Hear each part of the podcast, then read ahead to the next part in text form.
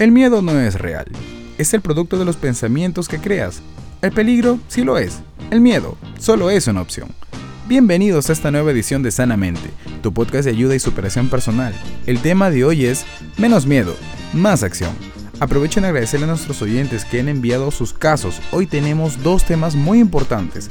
Alguien que nos cuenta, me enamoré perdidamente de una persona que me negó y ha vuelto arrepentido. ¿Valdrá la pena? Y a una joven que nos escribe, ¿Está bien estar con alguien que aún sale con su ex? Dicen que son solo amigos, pero son muy cercanos. Recuerda que tú también puedes enviarnos tu caso a nuestras redes sociales, sanamente.podcast a través de TikTok e Instagram o al correo sanamente.podcast.hotmail.com. Iniciemos con nuestro tema central. Una de las emociones básicas del ser humano es el miedo. Es la respuesta ante una alerta que nos pone en tensión. Por lo general, se etiqueta este como una emoción negativa, pero ¿es realmente así? Todas las emociones tienen un porqué y un para qué. ¿Para qué sirve el miedo entonces? Sirve como un mecanismo de prevención ante un entorno que suele ser nuevo, inesperado o negativo para nuestra perspectiva. Por ejemplo, la pérdida de un trabajo o el ingreso a uno nuevo, la apertura de las clases presenciales, ya sea escolar o universitaria, entre ello. Hay situaciones que nos ponen en alerta. Entonces, nos ponemos a preguntar, ¿encajaré bien? ¿Pasaré el curso? Yo conozco amigos que aún inician el ciclo y ya están pensando en cómo pasar el susti. Miedo a una ruptura amorosa, ya que estabas acostumbrado a ese ambiente de pareja y un cambio de este tipo generaría una alerta en tu zona de confort. Entonces, podemos interpretar que el miedo es una emoción que reacciona dependiendo de nuestros filtros mentales, ya que cada uno tiene una medida distinta de afrontar el miedo, de reaccionar ante las situaciones que nos ponen en alerta y a la defensiva en algunos casos. Ante la perspectiva psicológica, hay dos tipos de miedo, y así lo dice Christopher Andrew en su libro Physiology of the Fear, el miedo funcional y el miedo disfuncional. El primero se activa de manera instintiva y actúa a tu beneficio, como cuando, por ejemplo, sabes que vas a caer si respondes ese mensaje, ese tan famoso, hola perdida. Y lo primero que haces es eliminar el chat, bloquear a esa persona y sí, te llenas el pecho diciendo que tienes orgullo y amor propio. Oye, y no te la creas tanto. Lo que tú tienes es miedo adaptativo. Pero está bien, al fin y al cabo. Es a beneficio personal. El segundo es aquel que te entorpece. Por ejemplo, el permanecer en tu zona de confort, aun cuando estás en esa situación tóxica de trabajo que te tiene esclavizado, o ese grupo de estudio conformista, o esa relación que te trae más retrasos que otra cosa. Debes saber que el miedo no desaparece, ya que como le mencionamos anteriormente, es una emoción básica del ser humano. Sin embargo, la podemos usar a nuestro favor, como armándonos de valor. Algo que sí, bueno, demora, pero no es imposible de conseguir. Afrontar las situaciones y hacer cara a los problemas que se nos presentan. El miedo nos aporta responsabilidad de cierto modo. O si no, pregúntate a ti mismo por qué vuelas cada vez que tu mamá te llama diciéndote que está llegando y te pregunta si hiciste los quehaceres de la casa. Entonces, ¿cómo vencemos el miedo? Mira que las personas reaccionamos distintas cada una. Algunas pueden tener una metamorfosis tremenda y hacerlo de un momento a otro. Por ejemplo, un niño que se quedó solo en la oscuridad por un largo periodo de tiempo tuvo un episodio traumático porque quedó en pánico. Esto puede dar dos resultados. Después de procesarlo todo, se da cuenta que no hay nada y que no pasa nada en la oscuridad. Por ende, pierde el miedo, como puede desatar un trauma total dejándole unas huellas muy difíciles de reparar. Primero, tienes que entender algo. El miedo no desaparece se afronta. Recuerda y memorízate a cada instante. El miedo es una elección. Por ende, la primera recomendación es nombra tu miedo. Por ejemplo, miedo a hablar en público.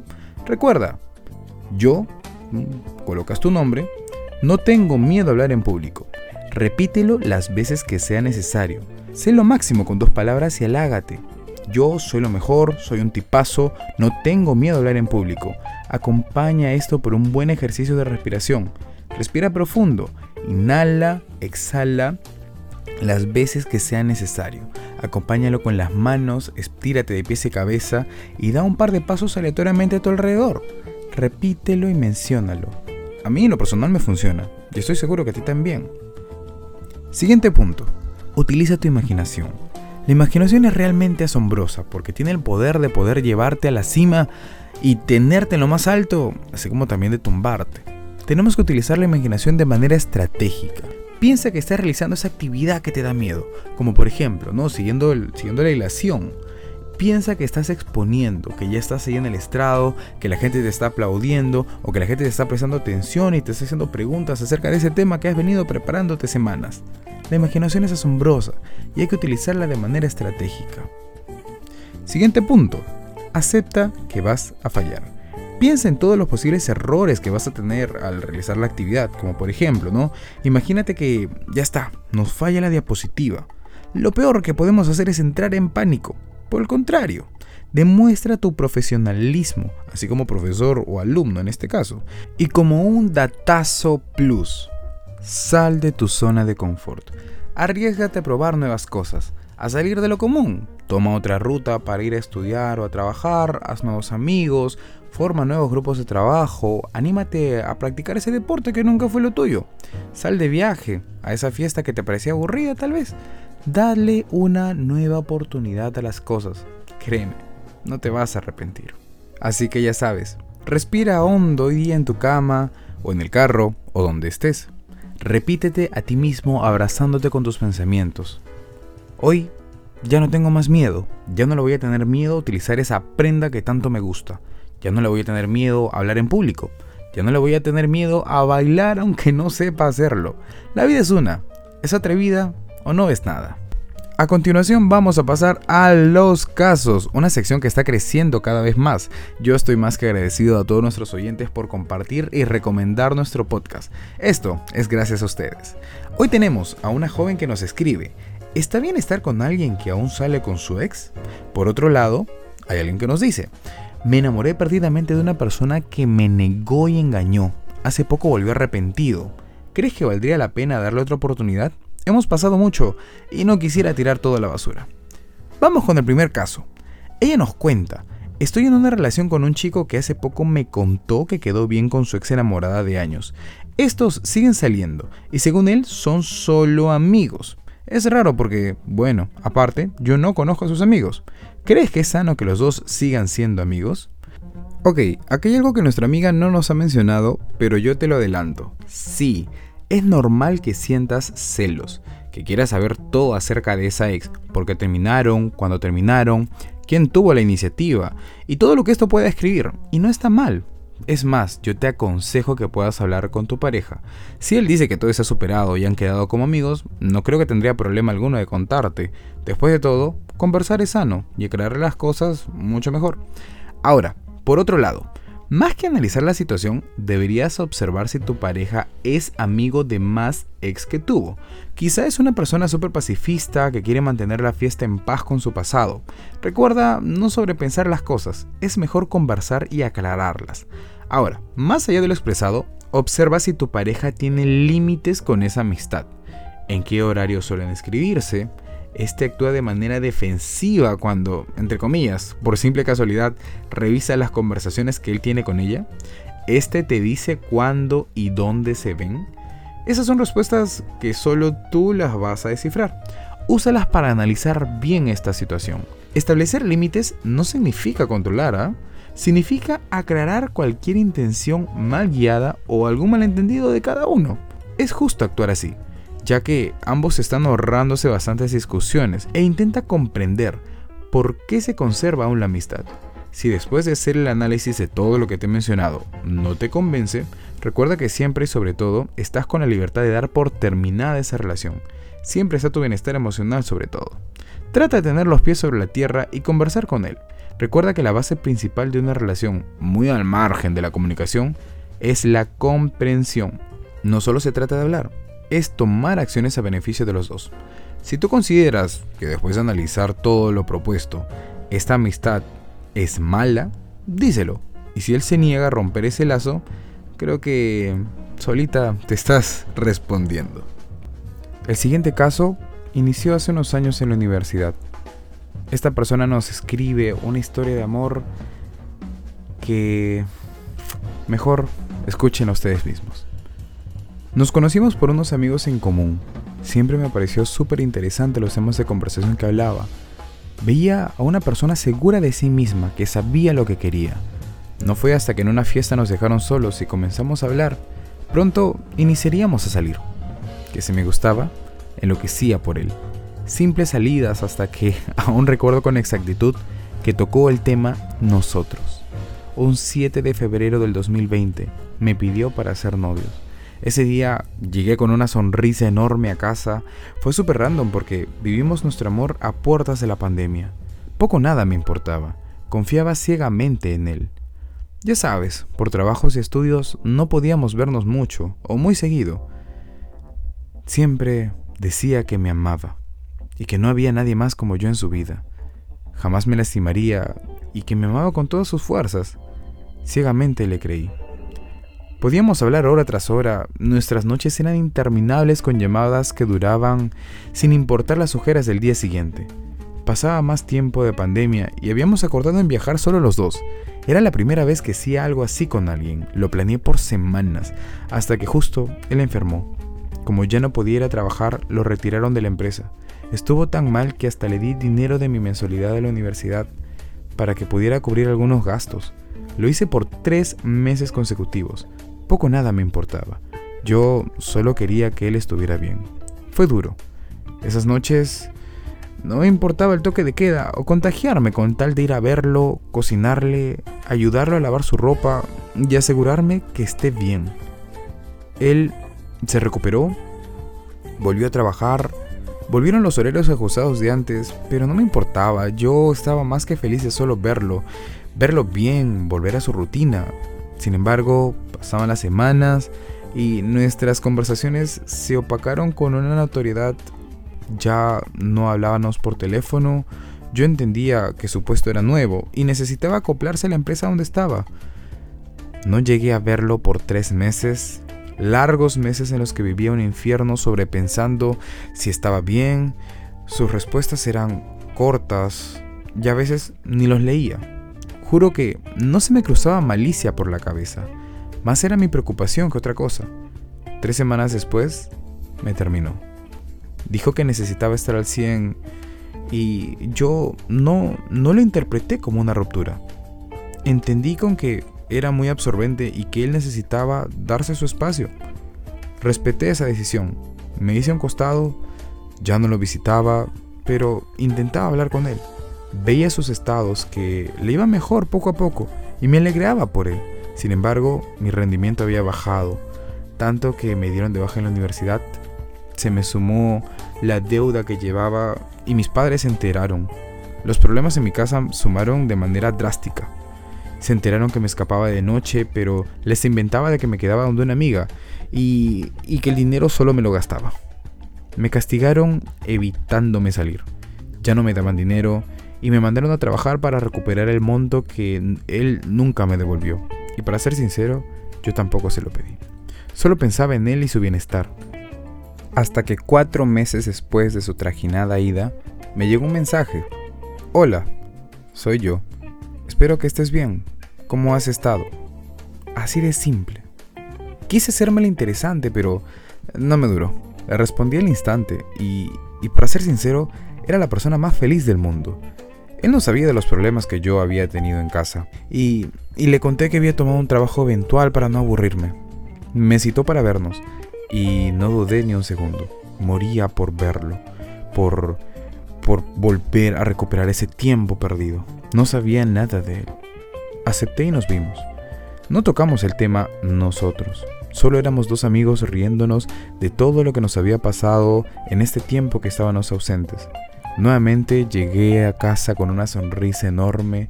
Pasaron las semanas y todo iba bien. Él me pidió para volver y yo sentía mucha seguridad.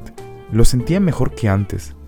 A él lo ascendieron y lo cambiaron de sede. Hacíamos videollamadas y me trataba con amor frente a sus compañeros. Hasta que semanas después eh, subió un estado a WhatsApp, el cual lo eliminó a los instantes. Yo tenía el WhatsApp Plus y vi lo que borró. Era un video de él junto a la silueta de una persona a las 3 de la mañana. No le dije nada, esperando que me dijera algo. Hasta me volví cortante por si lo notaba y jamás se atrevió a preguntarme por qué.